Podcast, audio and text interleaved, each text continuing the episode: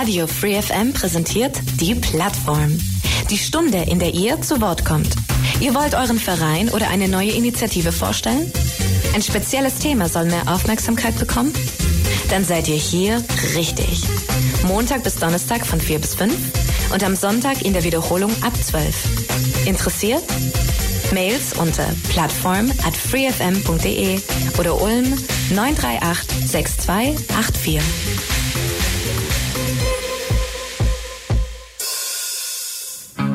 Willkommen zur Plattform. Heute Nachmittag es ist 16 Uhr, Radio Free FM, die 102,6. Mein Name ist Michael Trost und heute sprechen wir in der Plattform über ja das Naturmuseum hier in Ulm und äh, darüber, was jetzt in der Winterzeit und speziell im Dezember an spannenden Veranstaltungen im Naturmuseum stattfinden wird. Wir werden aber auch einen kurzen auf, äh, Rückblick und einen Ausblick liefern, Rückblick auf das Jahr 2023, wo doch einige ja interessante Veranstaltungen äh, auch äh, angeboten wurden oder stattfanden und außerdem im Jahr 2024 ebenso wieder das ein oder andere an spannenden Themen zu besichtigen, anzuhören, zu bestaunen sein wird. Und bei mir ist der Museumspädagoge des Naturmuseums Naturkunde Naturmuseum hier in Ulm, der Malte Aurich. Malte, ganz herzlich willkommen heute Nachmittag bei uns im Radio. Vielen lieben Dank. Ich bin gerne wieder hier. Und ich freue mich, dass du wieder da bist. Ist ja kein Geheimnis, dass du auch schon zwei oder dreimal bei mir warst, mal in der Wissensstrahlung und auch schon mal in der Plattform. Und wir ja jetzt wieder ein Update liefern, was bei euch eben so Spannendes an Themen geboten ist. Mal denn das Procedure, Procedure, Prozedere am Anfang kennst du ja schon. Wir machen auch heute wieder eine kurze Vorstellrunde für all diejenigen, die noch nicht wissen, wer ist denn der Malte Aurich? Na klar, sehr gerne. Also wie gesagt, mein Name ist Malte Aurich, geboren in Hamburg, aber hier in der Ulmer Gegend aufgewachsen, eigentlich mehr oder weniger aus Langenau. Und ja, nach dem Biostudium hier an der Uni, in Uni Ulm, bin ich in Stuttgart gewesen für zwei Jahre, habe da mein Volontariat der Museumspädagogik nach dem Master dann gemacht und ja, bei den Dinos im Dino-Museum, also im Museum am Löwentor und bin dann, als ich das fertig hatte, hier in, wieder nach Ulm zurückgekommen und jetzt seit mittlerweile fast schon zwei Jahren, also die Zeit rennt, beim Naturmuseum Ulm Museumspädagoge. Genau, und in dieser Tätigkeit mache ich dann Führungen und ähm, plane auch Ausstellungen mit und ja, bin so an der Gestaltung insgesamt auch viel beteiligt. Genau, und heute wollen wir eben ein bisschen darüber reden, was so jetzt im Dezember alles stattfindet, denn wir haben dieses Jahr unser Jubiläumsjahr und der Dezember spielt da eine ganz besondere Rolle, denn tatsächlich wurde unser Museum eigentlich am 23. Dezember 1923 eröffnet, also genau einen Tag vor Weihnachten. Und ähm, die, die auch sich ein bisschen jetzt mit der Stadt so auskennen und die vielleicht auch schon mal da waren, haben vielleicht mitgekriegt, dass wir unser recht großes Jubiläum gefeiert haben, äh, und zwar bereits schon im Mai beziehungsweise Anfang Juni mit unseren Festwochen und gar nicht im Dezember. Und ähm, das hat einfach ganz praktische Gründe, weil der 19. Äh, der, äh, Quatsch, der, der 23 20. Dezember als Eröffnungstag war einfach damals etwas doof gewählt, weil natürlich ähm, einen Tag vor Weihnachten kaum jemand so eine Ausstellungseröffnung wahrnimmt, beziehungsweise eine Museumseröffnung damals war das ja sogar. Und ähm, ja, das hat man wohl gedacht, dass es eine gute Idee war, weil dann über die Weihnachtszeit viele Gäste kommen könnten, aber es war vermutlich, also wir haben tatsächlich aus diesem Zeitraum keine Daten mehr dazu, weil das alles im Zweiten Weltkrieg verbrannt ist, aber ich kann mir sehr gut vorstellen, dass das zumindest aus den Erfahrungen, die wir so gesammelt haben, eher nach hinten losgegangen sein könnte. Und wir haben uns darum auch dagegen entschieden, das Jubiläum irgendwie mit einem Festakt am 23. Dezember oder so zu feiern, weil da vermutlich sehr wenig Leute aufgetaucht wären. Und haben uns stattdessen dann für den 21. Mai entschieden, weil diverse Umzugs, äh, Umzüge und beziehungsweise dann Eröffnungen in neuen Räumlichkeiten vom Naturmuseum beziehungsweise den vielen Namen, die es davor hatte, eben am 21. oder 20. Mai stattgefunden haben, wie zum Beispiel die Eröffnung Eröffnung 1960 in den neuen Räumlichkeiten, nachdem es mehrere Jahr, Jahre lang nach dem Zweiten Weltkrieg erstmal not eingelagert war oder auch dann der Umzug in die heutigen Räumlichkeiten in der Friedrich-List-Schule, Kornhausgasse 3. Das war auch an einem 21. Mai, dass das damals 1979 dann eröffnet wurde und darum haben wir uns dann dafür entschieden, das Jubiläum so richtig im Mai und Anfang Juni dann eben mit vier Festwochen zu feiern. Allerdings haben wir uns gedacht, wo es nun tatsächlich ja eigentlich noch gar nicht 100 ist, sondern erst am 23. Dezember offiziell 100 wird, äh, müssen wir im Dezember auf jeden Fall auch ein paar Veranstaltungen anbieten und haben uns da einige Sachen ausgedacht, die auch zum Teil echt cool sind, was jetzt so die nächsten Wochen ansteht. Genau, und da dachte ich, können wir auf jeden Fall heute noch einiges drüber reden. Ja, also man sieht schon, dass auf jeden Fall bei euch äh, ja sehr viel los ist, kann man mhm. sagen, und auch mhm. vor allem in diesem Jahr sehr viel geboten wurde. Wir können ja auch mal kurz sagen, im Mai war ja auch dann die Führung so ein bisschen mhm. in die Kulissen, wenn man das so genau, nennt. Genau, hinter die, die Kulissen. Ja, ja. Und äh, wir hatten ja darüber auch berichtet und äh, selber war ich ja auch bei euch mhm. vor Ort und habe gesehen, welche Schätze ihr doch tatsächlich alle habt. Also ich will damit sagen, der Besuch eures Museums ist wirklich ähm, ja beeindruckend und lohnenswert. Und ähm, ja, vielleicht gibt mal so einen ganzen kurzen Überblick, einfach auch so ein Team, wie ihr aufgestellt seid, damit die Menschen auch mal kurz noch wieder ja einfach Bescheid wissen, wer macht denn das Museum, wen habt ihr alles mit an Bord? Genau, wir sind tatsächlich ein ziemlich kleines Team. Unsere Chefin ist die Cora Kamesin, das ist die Museumsleitung. Und ähm, dann gibt es eben mich noch als Museumspädagogen und momentan krankheitsbedingt so ein bisschen auch noch, mache ich so ein bisschen Vertretung noch mit. Und ähm, dann haben wir noch unsere ähm, ähm, Verwaltungsfachkraft, die Frau Herbst, die wieder Herbst, und ähm, einen Herrn an der Kasse, der auch eben die Aufsicht übernimmt und der hier auch im Radio lange mitgearbeitet hat, nämlich den Christoph Wilhelm, und dann noch unsere ähm, wissenschaftliche Volontärin, die Anja Dünnebeil, und ähm, ja, dann noch mehrere, ähm, die noch so mithelfen, gerade auch wenn Christoph mal krank ist, wie zum Beispiel ähm, Ruth Fähnle oder auch ähm, Jennifer Klein und momentan auch ähm, als Ergänzung zum Team noch auch bei uns in der Bibliothek Cornelia Metzel, die uns da ganz viel unter die Arme greift und auch eine große Hilfe ist, auf jeden Fall bei der Digitalisierung von diversen Projekten, was auch ein großer Punkt ist, der jetzt noch für nächstes Jahr auch ansteht, wobei das jetzt eben die Besucher nicht so mitkriegen. Das ist eher wieder was, was hinter den Kulissen läuft mit der Digitalisierung von unserer Sammlung und sowas, was auch irgendwann einmal dann den Besuchern zugänglich gemacht werden soll. Aber das ist alles noch äh, Zukunftsmusik. Also das wird in den nächsten Monaten, Jahren nichts werden, denke ich mal. Aber äh, wir sind auf jeden Fall an solchen Sachen auch viel dran. Das äh, braucht natürlich auch Arbeitskraft dann, genau. Und ja, von daher sind wir ein relativ kleines Team. Wer uns auch immer noch sehr unterstützt, ist auf jeden Fall ähm, noch unsere äh, ähm, Präparatorin, die Sophia Tegel-Wagner, die auch dafür sorgt, dass äh, wir heute noch Präparate haben und die nicht alle irgendwann zu Staub zerfallen. Ne? Da muss man auch immer ganz viel Schädlingsbekämpfung und sowas machen, gerade bei den ähm, biologischen Präparaten, also den in Anführungszeichen ausgestopften, also den präparierten Tieren, ne, da muss man immer auch ähm, die ganz doll monitoren und da eben darauf aufpassen, dass denen nichts passiert. Ja, und somit sind wir ein recht kleines, aber doch recht effizientes Team, das das Museum da leitet und führt und ähm, ja, die Projekte durchführt. Ja, und es lohnt sich auf jeden Fall immer mal vorbeizukommen. Wir haben auch immer unterschiedliche äh, wechselnde Ausstellungen, die man sich anschauen kann. Und ja, momentan gerade noch zwei Sonderausstellungen. Die Museumsperlen, wo es um die hundertjährige Museumsgeschichte geht. Die wird noch bis März nächsten Jahres zu sehen sein. Dann wird die abgebaut und durch etwas anderes ersetzt. Da kommen wir nachher auch noch zu. Und ähm, auch momentan noch die Schmetterlings-Sonderausstellung. Die bleibt vielleicht noch etwas länger erhalten. Mal gucken, wie wir damit weitermachen. Genau. Mhm. Ja. ja. Also ihr habt grundsätzlich immer so bestimmte Zeiten, bestimmte mhm. Sonderausstellungen. Das heißt, eigentlich kann man immer, wenn man vorbeischaut, damit rechnen, dass irgendwas gerade aktuell neu ist. Auf jeden Fall, ja und insofern auch ähm, ja nicht immer also das Gleiche zu sehen ist, mhm. sondern ihr holt immer mal wieder was aus dem Keller, bringt es mhm. in eine mhm. Sonderausstellung und dann verschwindet es halt erstmal wieder hinter den Kulissen. Dafür steht was anderes dann draußen. Also Ganz da genau, ist immer ja. ein bisschen auch ein Wechsel. Mhm. Ja, ähm, vielleicht alle diejenigen, die jetzt äh, nebenbei vielleicht ein bisschen reingucken wollen in eure Website. Äh, es gibt ja auch eine Website, wo man Ganz das genau. mit Bildern und mit Text alles nochmal sich mhm. anschauen kann. Das können wir vielleicht mal kurz dazu sagen. Genau, die Website lautet www.naturmuseum-ulm.de.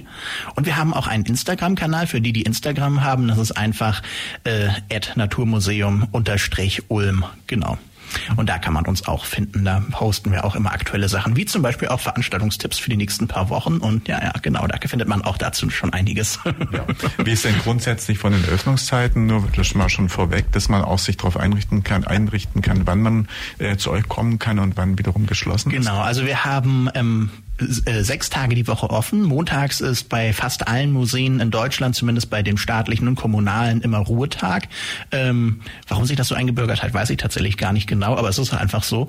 Ähm, dienstags haben wir unseren Tag, wo man auch abends uns besuchen kann, weil wir uns überlegt haben, dass gerade Berufstätige natürlich nachmittags eher berufstätig sind, als ins Museum gehen zu können. Darum haben wir am Dienstag immer von 14 bis 20 Uhr offen. Das heißt, da kann man auch noch etwas später dann ins Museum kommen. Mhm.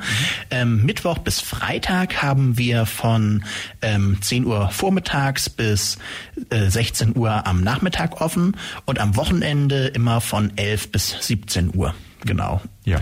Geht das dann auch für die Weihnachtszeit? Also könnte man zum Beispiel jetzt sagen, wir planen äh, einen Weihnachtsspaziergang oder einen Nachmittag mit Programm äh, im Naturmuseum. Ist da auch durchgehend geöffnet? Also direkt an den das? Weihnachtsfeiertagen sind wir tatsächlich geschlossen, mhm. aber drumherum sind wir auf jeden Fall geöffnet. Und ähm, ja, genau. Also in den Ferien generell ist auf jeden Fall das Museum offen. Da kann man auf jeden Fall vorbeikommen. Ja, nur am ersten und zweiten Feiertag ist das Museum zu. Mhm. Aber sonst äh, wieder ab dem 27, 26, 27. Genau, genau, da sind wir offen. Und äh, dann wiederum, also nee, 27. und äh, um Silvester die Silvester ist dann, genau, also ähm, an Neujahr ist auch geschlossen. Ich bin mir ziemlich sicher, dass er geschlossen ist, habe gerade nicht im Kopf, aber doch, ich glaube ja. ähm, steht auf jeden Fall auch alles auf der Website nochmal drauf. Ja. Ähm, aber ansonsten sind wir auf jeden Fall offen, auch in den ganzen Weihnachtsferien und dann ja, ja danach. Ja, und du hast schon gesagt, wenn man euch finden will, das ist in der Nähe, also von der Friedrich-List-Schule genau. beim Kornhaus. Beim Kornhaus. Es ist relativ leicht zu finden, gerade wenn man sich so in Ulm schon etwas auskennt, kennt man ja. oft das Kornhaus als Veranstaltungshaus und hat vielleicht schon mal im Kornhäusle gegessen. Ähm, so also zwischen der Creperie und dem der Veranstalt dem Veranstaltungshaus da, da kann man uns ganz gut finden. Eigentlich sind wir so auf der Mittellinie dann, wenn man die beiden Eingangstüren verbindet, findet man unseren Eingang. Und ähm, ja, von daher einfach im Erdgeschoss mehr oder weniger von der Friedrich-List-Schule auf der Seite zum Kornhäusle hin an der Kornhausgasse dran. Da sind wir, auch wenn es von außen vielleicht etwas unscheinbar ist, aber wir haben mittlerweile einiges getan, dass da eben so ein paar Stelen sind, was man sehen kann, dass da das Museum ist und es gibt eben das Banner vorne am Eingang, das auch nochmal sagt, hier ist das Naturmuseum. Ne? Und ähm, der Eingang sieht etwas bürokratisch aus. Also es ist ein sehr grauer Eingang von außen, aber äh, dahinter verstecken sich viele Schätze und eine sehr schöne moderne Ausstellung, ähm, die trotz relativer, also es ist vergleichsweise klein, auch nicht so klein, wie man von außen vielleicht denken mag, aber es ist eine sehr vielseitige Ausstellung mit vielen Mitmachsachen. Von daher, gerade mit Kindern lohnt sich der Besuch eigentlich immer. Mhm. Weil du es gerade sagst, es war ja früher da der Eingang auch äh, zu den Schulräumen mhm. von der mhm. Listschule und die sind dann später ja, glaube ich, ähm, ja, ist ein bisschen umgebaut worden mhm. und jetzt habt ihr, mhm. glaube ich, den Eingang exklusiv. Genau, es aber es war ursprünglich als äh, einfach als ja, ja, Schulgebäude ja gedacht und Ganz so genau, ja. in den 70er Jahren, glaube ich, dann eingerichtet und äh, dann seid ihr da eingezogen. Ja, ja genau. ja, also das ist, was man findet. Nebenbei so äh, in vergleichbarer Form gibt es in Ulm ja nichts mehr. Ne? Nee, also, also Tiere, die mhm. also quasi modelliert sind, oder ich will den Begriff ausstopfen, aufbereitet, wie sagt man denn? Präpariert, präpariert genau. der Begriff sind und äh, einfach auch äh, Einblicke in Natur haben möchte mhm. in dem Museum. Das ist, ihr seid da Das ist eigentlich tatsächlich ein, äh, einmalig so in dieser Art, genau, ja. in Ulm zumindest auf jeden Fall, ja, doch. Mhm. Genau, ich meine, wir haben natürlich noch den Tiergarten, da kann man die ganzen Tiere lebendig sehen, die da herumlaufen, ja. aber eben auch nicht unbedingt stillhalten und sich dann aus der Nähe beobachten lassen. Und ähm, dann gibt's natürlich noch den botanischen Garten, wobei man da eher dann eben Pflanzen sehen kann, aber so richtig die Tiere aus der Nähe, die Objekte so aus der Nähe und dann eben auch gerade was so Fossilien und sowas angeht, das ist eben, da sind wir der Ort in Ulm zum Anschauen, auch für die ganze Region, also auch um Ulm herum, was es so zu finden gibt, ist ganz, ganz viel bei uns in den Ausstellungen zu finden. Mhm. Ja, gegründet wurde das Ganze, du hast ja schon gesagt, mhm. äh, dann vor an die Zeit von 100 Jahren. Mhm. Da gibt es, glaube ich, auch den einen oder anderen, eine Persönlichkeit, die da irgendwie auch genau, ist. Genau, also auf jeden Fall müsste man da erwähnen, den Herrn, wo große Teile von der damaligen Ausstellung, leider ist da sehr viel im Krieg zerstört worden, dann ja. aber ganz viel kam da von ähm, der äh, dem Naturalienkabinett Grieb, also der äh, Ernst Grieb hat war ein großer Naturalienhändler, also das sind jetzt nicht irgendwie der Lebensmittel gehandelt hat, sondern ähm, eben Naturschätze, also irgendwie präparierte Tiere, Fossilien, Mineralien und sowas. Damit hat er gehandelt und er hatte auch hinter seinem Laden noch ein grö größere Räumlichkeiten, ein eigenes Natur Naturalienkabinett, wo man also reingehen konnte und dann sich die schönsten Stücke äh, für ähm, einen sehr geringen Preis, einen Schilling, dann äh, anschauen konnte. Und ähm, ja, das war tatsächlich seit mindestens 1866. Da ist zumindest die älteste Erwähnung von dem Kabinett, die wir gefunden haben, ähm, bei Recherchen zu unserem Jubiläum. Und der Herr ist dann 1900 gestorben und hat seine ganze Sammlung der Stadt vermacht und die hat dann beschlossen, dass sie das irgendwie ausstellen müssten. Aber das ging dann sehr, sehr lange, bis man dann die Räumlichkeiten gefunden hat. Damals dann im äh, äh, gegenüber vom Schwörhaus und in der alten Weinhofschule. Und da äh, war das dann eine sehr schöne Ausstellung mit so Rundbögengängen, wo dann eben Adler und andere präparierte Vögel an der Decke hingen und so und äh, ja, eben ganz viele Fossilien auch zu sehen waren. Muss sehr schön ausgesehen haben und wurde damals dann ähm, vom Herrn Mangold geleitet. Das war ein pensionierter Gymnasiallehrer aus Ulm, der das dann ähm, auch ganz viel äh, eben ähm, fokussiert dann sich darauf konzentriert hat, das tatsächlich dann eben zu realisieren und zu eröffnen.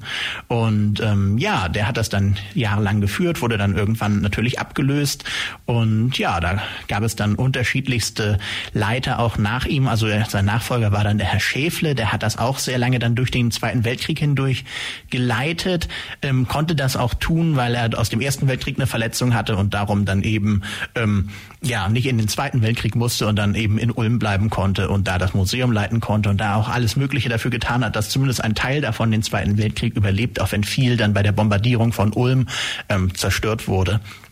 Und sein Nachfolger war dann der Karl Igel.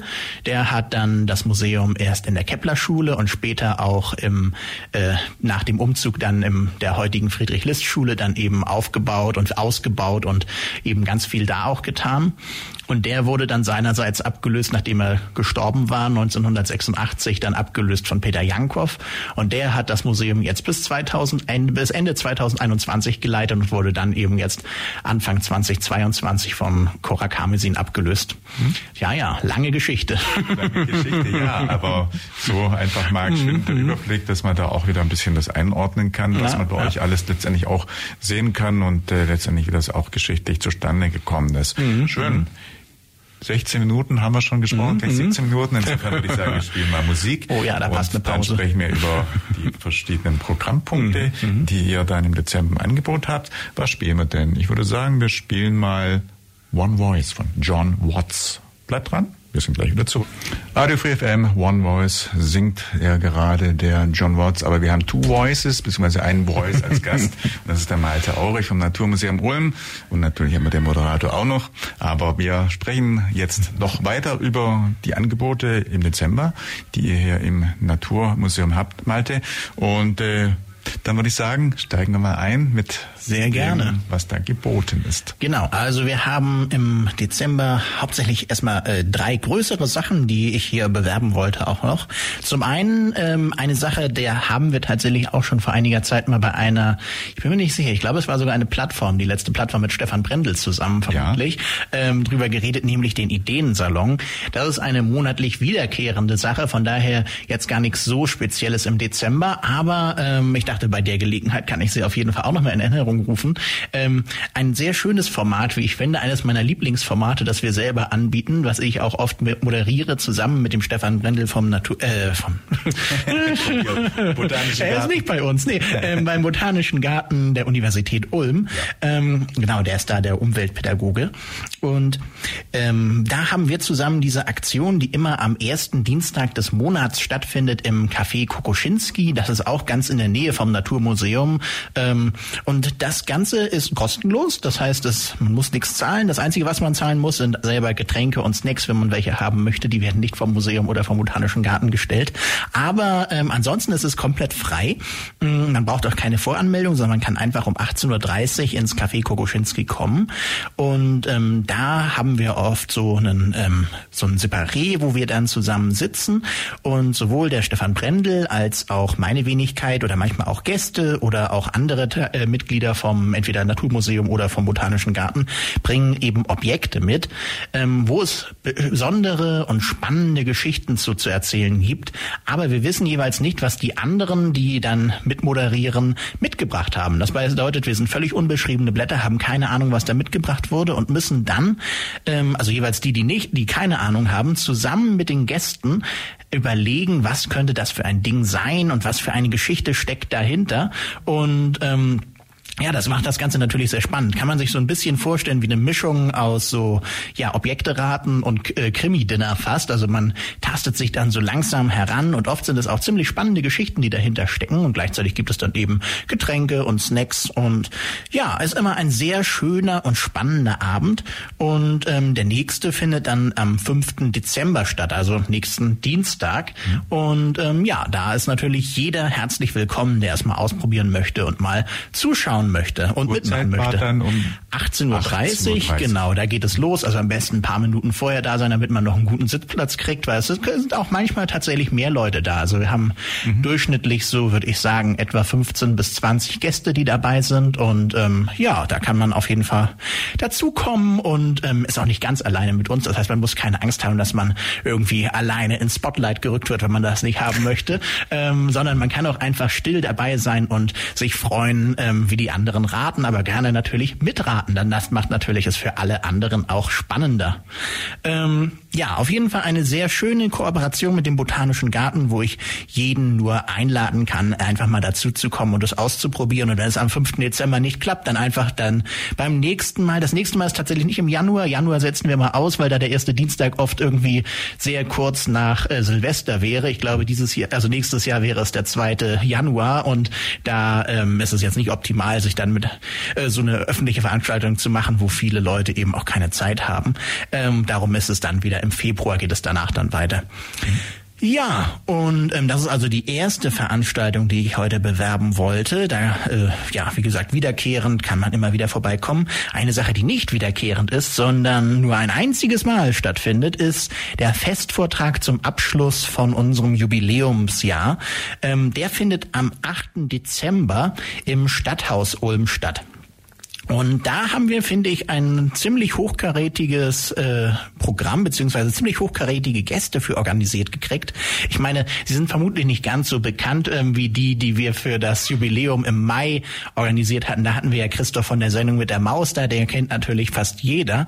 Ähm, die beiden Gäste, die wir jetzt äh, für unser Programm organisiert haben, sind eher ähm, ja nicht exotischer Natur, aber äh, eben eher in der Szene bekannt und nicht so äh, allgemein. Nämlich zwei relativ bekannte Paläontologen, beziehungsweise ein Paläontologe und eine Paläontologin, ähm, die über ein sehr, sehr spannendes Projekt von den beiden erzählen. Das ist nämlich Dr. Philippe Haflik und Dr. Manuela Eigelsdorfer. Und der Herr Haflik, das ist, war jahrelang ähm, der Chefpaläonto einer der Chefpaläontologen von dem äh, Senckenberg-Museum in äh, Frankfurt am Main und leitet momentan jetzt die Grube Messel, auch eine relativ bekannte Fossilienfundstätte in Deutschland, weil da eben extrem viele, ähm, extrem gut erhaltene Fossilien gefunden wurden aus der Zeit kurz nach dem Aussterben von den großen Dinosauriern. Also beispielsweise ziemlich bekannt sind diese ganz kleinen katzengroßen Urpferdchen oder ähm, ja in der zumindest bei den Urzeitfans auch etwas bekannter, die Leptiktidien, so ganz kleine Känguruartige Tierchen mit einem ähm, spitzen Rüssel vorne dran, die herumhüpfen konnten und eben bei uns äh, herumgehüpft sind damals. Und ja, der kommt auf jeden Fall und dann auch noch Manuela Eigelsdorfer, das ist die ähm, die Paläontologin vom Naturkundemuseum Mainz. Und die beiden zusammen haben eine sehr, sehr spannende Aktion äh, für das Naturkundemuseum vom Frankfurt eben durchgeführt, also für das Senckenberg-Museum. Und zwar mh, sind sie in die USA geflogen, nach Wyoming, und haben da nach Fossilien gesucht. Und das ist erstmal für Paläontologen jetzt nichts Ungewöhnliches, denn in Wyoming wimmelt es nur so von Fossilien und es gibt dort sehr viel privates Land. Das ist nämlich auch noch so eine Sache, ähm, das ist in den USA nicht anders als bei uns, dass tatsächlich die, ähm, die, Reg äh, die Regularien, wie Fossilien verwertet werden dürfen, von Land zu Land unterschiedlich sind. Und in den USA ist es so generell, dass das, was auf Privatland gefunden wird, dem Finder gehört und mhm. dass der damit machen kann, was er will. Und da waren nun die beiden unterwegs auf einer großen, riesigen Farm in Wyoming und haben da äh, nach Fossilien gesucht in Absprache mit dem Farmer, dem das ganze Land gehört und hatten ihm die Erlaubnis, ein Stück Boden komplett mitzunehmen nach Frankfurt. Also eine schon ziemlich skurrile Aktion. Das bedeutet, die haben da dann ähm, gesucht, ob sie irgendwo eine Gesteinsschicht finden, wo besonders viele Dinosaurierknochen drin sind und haben dann mit ihren Scannern und anderen Methoden tatsächlich auch einen schönen Block gefunden, der schon so halb aus dem Berg rausragte und haben dann ähm, natürlich mit vielen Helfern einen sehr großen Brocken da herausgesägt aus dem Boden. Also einen riesigen Gesteinsbrocken, der auch zu groß war, um ihn am Stück zu transportieren. Der wurde dann nochmal zersägt in mehrere Stücke und dann in Container verladen und dann, also die ganze Erdschicht muss man sich wirklich vorstellen. Also ich habe die Größe jetzt nicht ganz im Kopf, aber ich glaube so 15 mal 8 Meter groß war das Ding und dann nochmal drei Meter hoch und das wurde zersägt und in Container verteilt und dann ähm, eben nach Frankfurt am Main verschifft und dort in einer großen Halle neben dem Museum wieder aufgebaut und dann ähm, ja war das Ganze der Öffentlichkeit zugänglich und was man da gemacht hat, ist dann die Besucher in diese Halle zu lassen und dann mehr oder weniger live vor Ort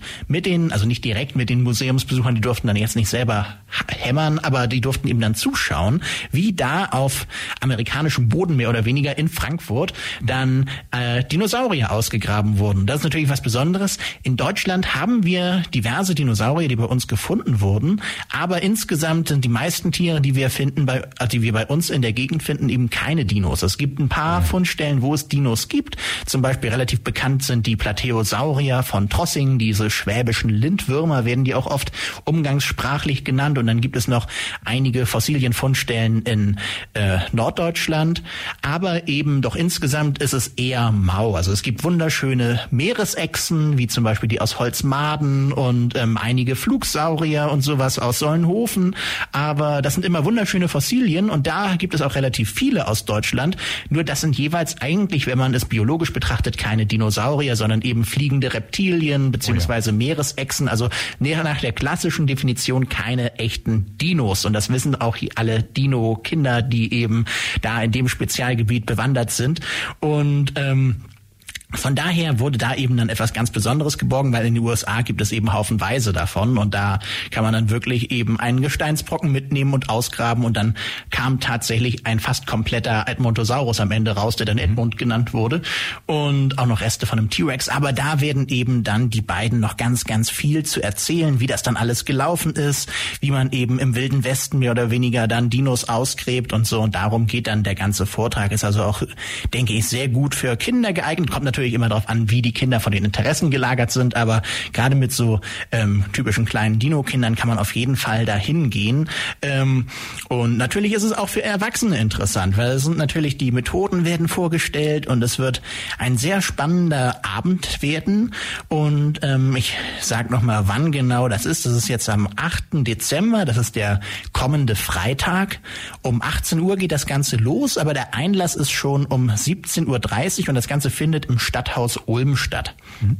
Plätze hat es dort, glaube ich, aber zur Genüge. Also da Plätze ist, sind äh, noch ordentlich frei. Und ähm, zum Kaufen von den Tickets, wir können das leider nicht kostenlos anbieten, aber ähm, die Tickets bekommt man bei uns an der Kasse vom Naturmuseum Ulm.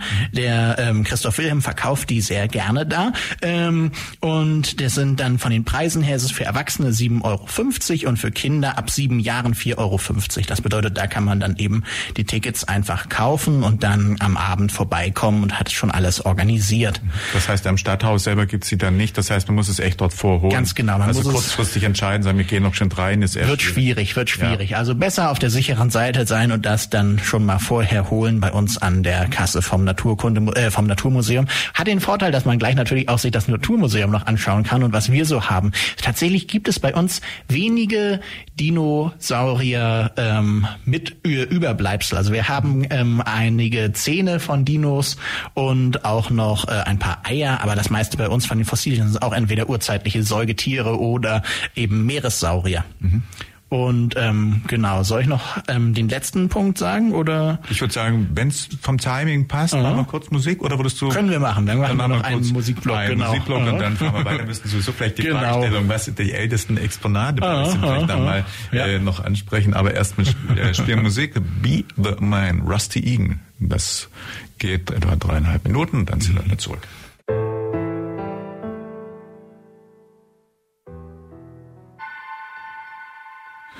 Die Plattform Radio Free FM. Heute Nachmittag geht es um Veranstaltungen, um einen Rückblick und ein Voraus, eine Vorschau.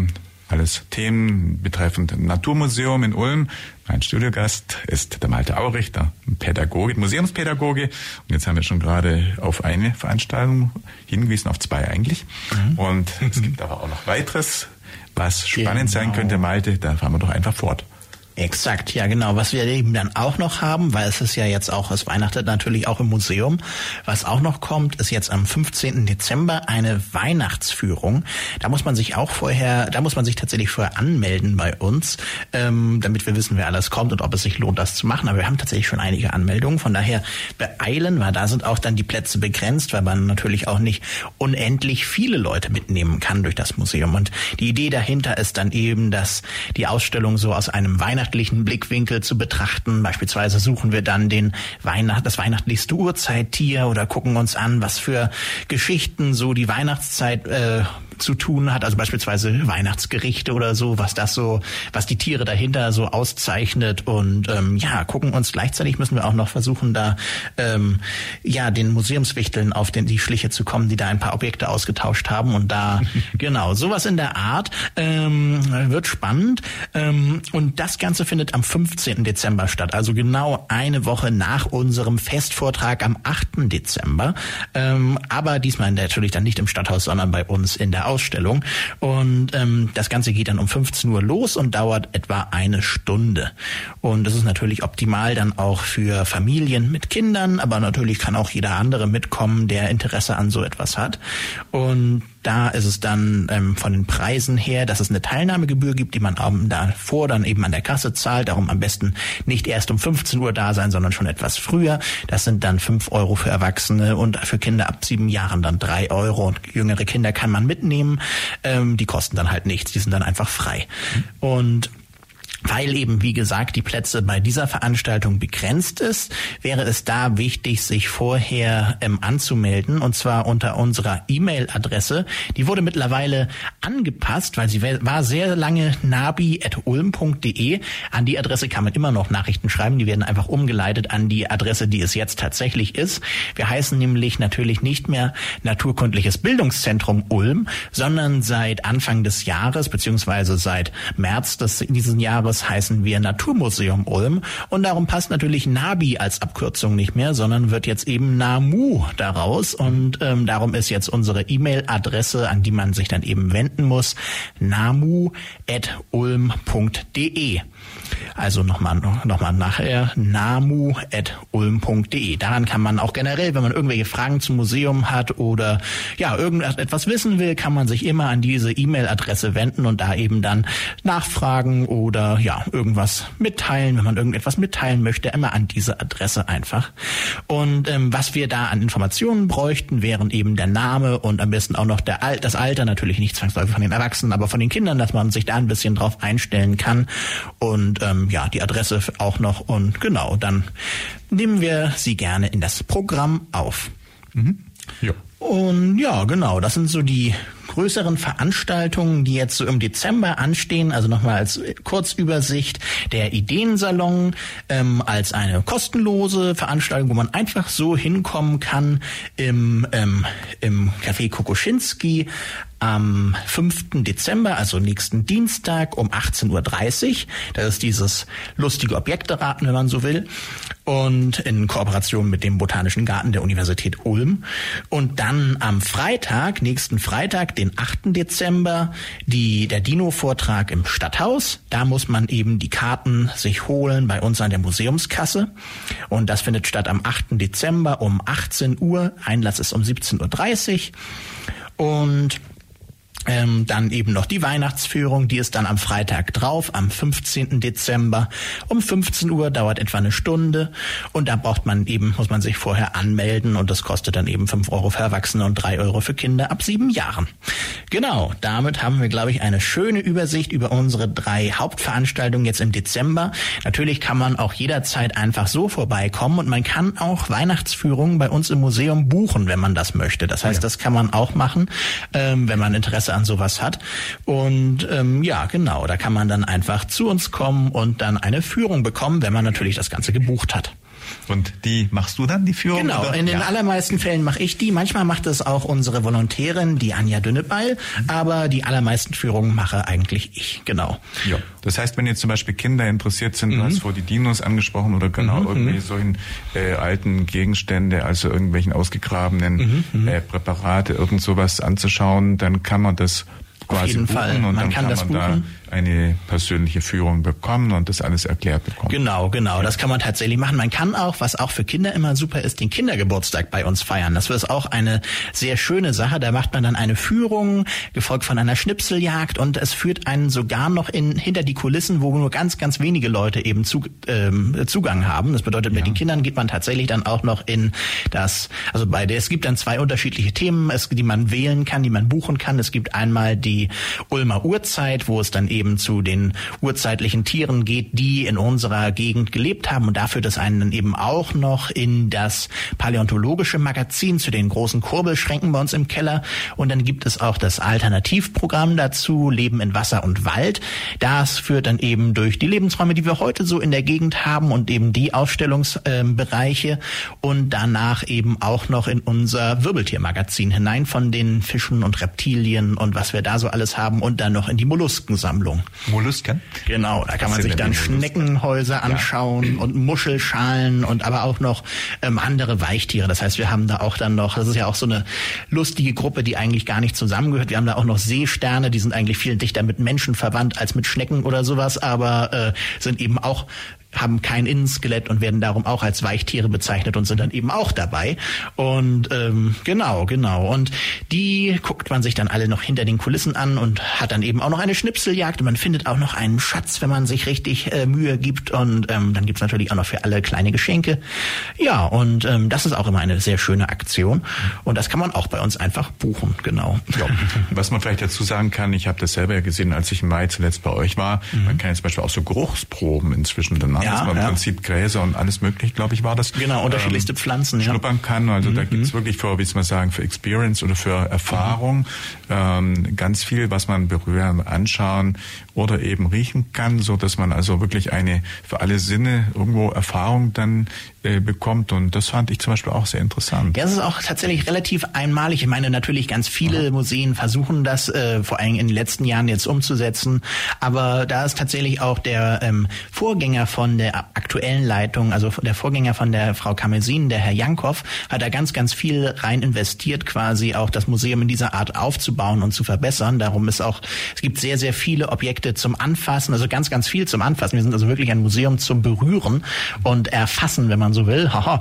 Ähm, und ähm, außerdem eben diverse Stationen, die andere Sinne auch ansteuern. Also man kann eben Waldgeräusche hören, dann zu unterschiedlichen Landschaften oder man kann eben riechen und ja, es werden alle möglichen Sinne angesprochen.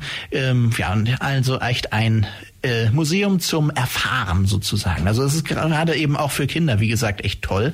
Mhm. Ähm, ja, genau. Sehr gut. Und das sind jetzt also wesentlich die Punkte für dieses Jahr. Genau, was dann exakt. Auf jeden Fall noch zu besichtigen gibt. Mhm. Und äh, ja, euer Jahr insgesamt, wenn ich das mal so jetzt anschaue, war dann schon außergewöhnlich. Es oder? war gut gefüllt auf jeden Fall und wir haben auch ähm, jetzt keinen absoluten Besucherrekord, weil wir hatten natürlich auch, das Museum war jahrelang auch kostenlos zugänglich. Das hat natürlich noch auch noch äh, so einen, also ein Eintrittsgeld zu verlangen, ist immer halt natürlich etwas, was manche Leute dann eben abschreckt, aber in der, man muss es halt aus wirtschaftlichen Gründen letzten Endes schon tun, auch wenn wir sehr günstig sind. Also wir kosten, also bei uns der Eintritt für Erwachsene ist bei 2,40 Euro und für Kinder äh, bei 1,50 Euro. Von daher ähm, ist es sehr, sehr günstig. Und ähm, ja, aber es kostet eben Eintritt. Und trotzdem haben wir für die letzten Jahre zumindest diverse Rekorde gebrochen und eben auch sehr viele Veranstaltungen durchgeführt. Wir sind jetzt, glaube ich, bei 65 Führungen und mhm. ähnlichen Veranstaltungen dieses Jahr. Von daher, das mhm. kann sich schon sehen lassen. Da haben wir schon einiges getan. Und ja, man merkt auf jeden Fall auch, dass viele Leute zum ersten Mal auch kommen, weil sie eben jetzt das erste Mal davon mitgekriegt haben, dass es unser Museum gibt, weil wir eben auch sehr viel Werbung dieses Jahr gemacht haben. Und äh, ja, von daher auch nochmal an dieser Stelle vielen Dank, dass ich immer wieder hierher kommen kann. ja, genau. Ja, natürlich für euch schön, weil wir freuen uns ja auch, wenn wir spannende Informationen mhm, haben. Mhm. Aber definitiv denke ich, die Leute hören das dann schon auch. Ja. Und ähm, wenn man dann ein bisschen erklärt bekommt, was man mhm. da sehen kann, das ist vielleicht dann schon auch eine Motivation, sich das mhm. mal dann vor Ort anzuschauen. Also ich glaube, das ist schon so das direkte Erzählen, was man eben alles sehen ja. kann, äh, noch ein bisschen anders wirkt, als wenn man dann nur ähm, irgendwas schriftlich bekommt. Mhm. Und vor allem Auf jeden Fall, schriftlich ja. und mit Social Media ist ja halt so breit, mhm, mhm. dass man da wahrscheinlich, ja, das vielleicht, naja, man hat es halt gesehen, aber noch nicht ganz so in die Tiefe dann ja, ja. verstanden hat oder die Vorstellung irgendwo davon bekommt. Also, man kann ja auch aus einem Objekt zehn Führungen letzten Endes machen, ne? je mhm. nachdem, was für eine Geschichte man damit erzählt. Von daher lohnen sich auch Führungen, auch wenn man schon mal eine Führung gemacht hat, eventuell, einfach nochmal eine zu machen und ähm, einfach zu einem neuen Thema oder sowas oder aus einem anderen Gesichtspunkt. Und dafür ist eben auch beispielsweise diese Weihnachtsführung sehr schön, weil man da eben dann äh, ganz aus einem ganz anderen Blickwinkel mal etwas erzählen kann. Ne? Und ja, genau. Mhm. Malte, Mhm. Der Rückblick soweit. Mhm. Das dann denke ich ganz würde ich sagen, wir spielen nochmal kurz Musiktitel und ja. dann können wir ein bisschen auf das Jahr Sehr 2024 vorausschauen. Gerne. Spielen wir einen kurzen Musiktitel. Wir nehmen Queen, The Hero von 1980 oh. aus, mhm. äh, aus dem, aus dem Soundtrack Gordon, oder Flash Gordon hieß der ja genau. Ein, so, jetzt sind wirklich alle munter. Queen heute hier in der Plattform und außerdem natürlich unser Studiogast, der Malte Aurich vom Naturmuseum Ulm. Wir haben gerade über das Jahr 2023 gesprochen und wagen nun den Ausblick in das kommende Jahr 2024. Malte, auch da wird es spannende Aktionen, Veranstaltungen geben. Dann wagen schon mal den Vorausblick. Sehr gerne. Also tatsächlich ist vieles schon geplant. Also wir sind auch gerade an der Finalisierung unseres Jahresprogramms fürs nächste Jahr. Das wird dann auch ähm, in absehbarer Zukunft bei uns ausliegen, dass man das auch mitnehmen kann. Da wird es dann zumindest auch um die Veranstaltungen von Januar bis April werden da drinnen sein. Das, äh, wir haben uns jetzt so überlegt, immer einmal im Dritteljahr quasi ein Programm rauszugeben, was man dann auch bei uns am Museum einfach mitnehmen kann.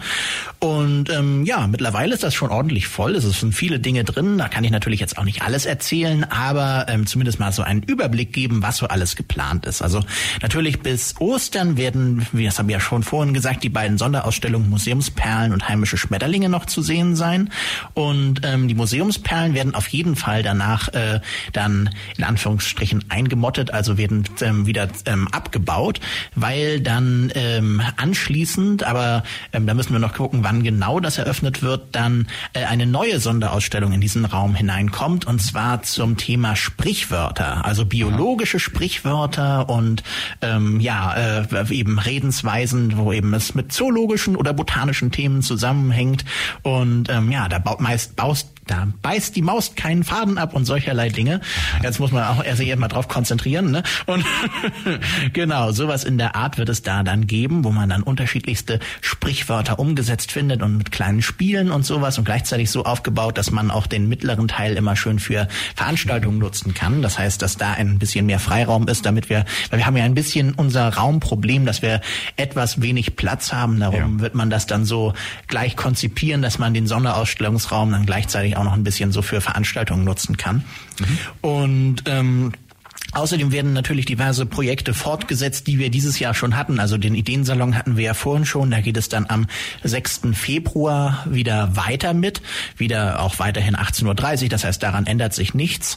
Und ähm, immer am ersten Dienstag im Monat im Kokoschinski. Und außerdem wird auch das äh, Webinar Mensch Darwin endlich weitergeführt werden. Wie, wann genau es startet, da sind wir uns noch nicht ganz sicher. Höchstwahrscheinlich wird das im Februar losgehen. Ähm, da müssen, das ist, steht aber noch nicht 100 Prozent fest. Das heißt, das wird auf jeden Fall dann auch dann Infos werden dann folgen, wenn das Ganze steht. Und ja, dann sind eben diverse ähm, Thementage und so etwas auch noch ähm, stehen auch noch an. Der erste, der auch schon relativ fest geplant ist, ist am 20. Januar. Da ist nämlich der Ehrentag der Pinguine. Ähm, das ist ein offizieller Feiertag. Das ist auch, uns auch erst aufgefallen, als wir mal so geguckt haben, was es eigentlich so an Tagen gibt. Und da soll es dann ein Programm zu spekulativer Evolution geben mit für äh, eben Kinderbastelprogrammen dieser Art und so was die Evolution so alles an wunderlichen Kreationen hervorbringt, wenn man ihr genügend Zeit lässt. Ne? Und ähm, außerdem sind auch diverse Vorträge geplant und Exkursionen. Da steht einiges an. Also es wird einen Vortrag beispielsweise aus dem Leben der Schmetterlinge geben vom äh, Heiko Hinneberg als Referenten am 3.2.24 und ähm, als weitere Vorträge beispielsweise noch einen Vortrag, der bei uns unter dem Kürzel Radfahrervortrag läuft, Rückenwind, Einblicke in eine Weltreise mit dem Fahrrad im M25 und äh, ja, da ist auf jeden Fall einiges geplant, auch noch Exkursionen, wie zum Beispiel ähm, zu schleimigen Wohnmobilen im Botanischen Garten, zu Schnecken und anderen Laubstreubewohnern von Karl-Heinz Müller. Also da ist einiges, ähm, was so noch ansteht. Und insgesamt soll aber das nächste Jahr auch so ein bisschen als botanisches Jahr funktionieren. Denn ähm, wir sind ähm, auch auf Initiative von unserer Chefin ähm, Cora Kamesin auch eben ähm, bei einem Projekt von äh, der Smart City und zu, also in Kooperation mit der Smart City und mit dem Botanischen Garten der, äh, des Natur, äh, der, der Universität Ulm zusammen, nämlich Talking Trees. Talking Trees. Genau, das ist ein ganz spannendes Ding. Ähm, da werden insgesamt zehn Bäume im Ulmer Stadtgebiet ausgewählt, die mit Sensoren versehen werden. Und das gibt es schon als Prototyp im Botanischen Garten, ähm, den äh, Talking Tree ohne S hinten dran, Bertie. Ähm, die, also eine Rotbuche, die hat schon die ganzen Sensoren, aber in einer älteren Variante.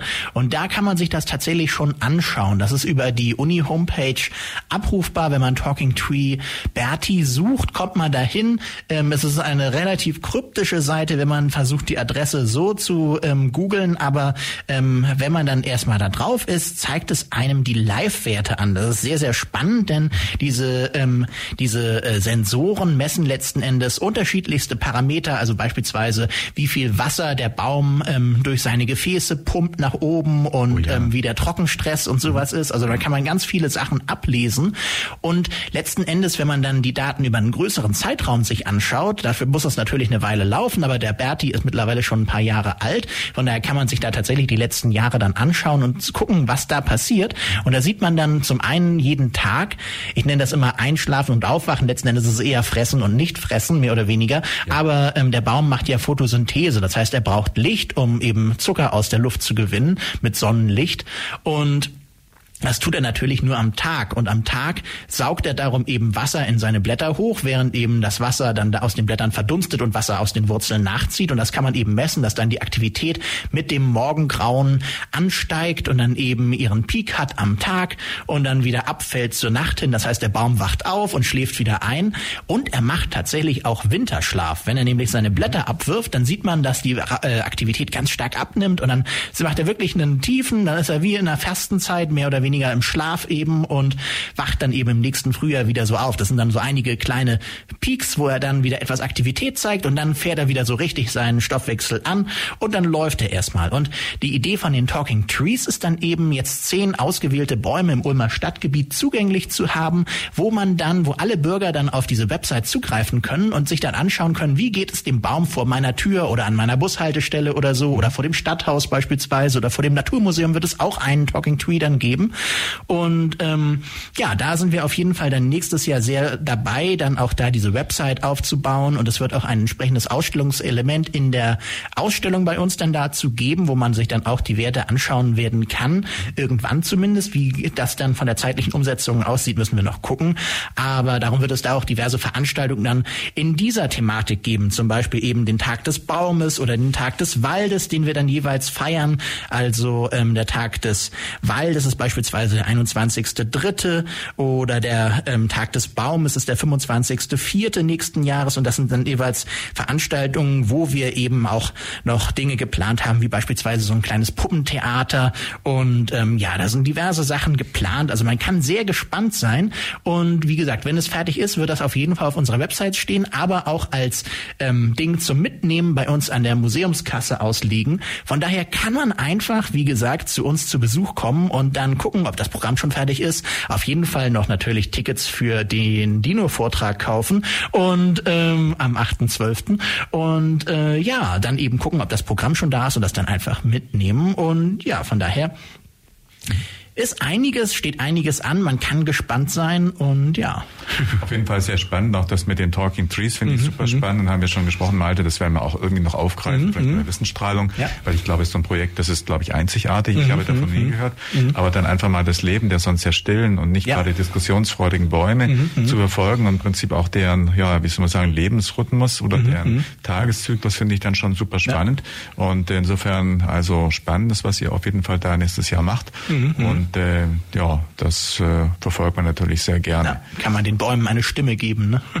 das passt ja auch in die ganze wahrscheinlich Klima- und ja, Umweltthematik. Ganz genau, Trockenstress und sowas, ein ganz kann man aus dem Thema. auch ja. irgendwelche Rückschlüsse ziehen mhm. in Bezug auf Klima oder vielleicht auch Verträglichkeit Bäume, in welche Umgebung optimal, ja. welche sind welche Umgebung vielleicht nicht so zufrieden oder haben da Probleme. Das kann man mhm. wahrscheinlich mit solchen Sensoren alles sehr gut erforschen und ja, vielleicht auch Rückschlüsse eben ziehen, was mhm. Klima oder Klimawandel oder auch Luft in der Stadt und so weiter angeht. Da stelle ich mir vor, dass da doch sicherlich die Forschung äh, ein riesiges Spielfeld oder Test oder wie soll man sagen, Erprobungsfeld ist. Auf Schön. Fall. Erprobungsfeld für heute, aber müssen wir dann mhm. schließen. Wir haben mhm. schon wieder 1559, 1659 und 40 ja. Sekunden mal. Ganz herzlichen Dank, dass du heute da warst bei mir Sehr auf der gerne. Plattform. Immer gerne. Naturmuseum Ulm. Wir sagen Tschüss.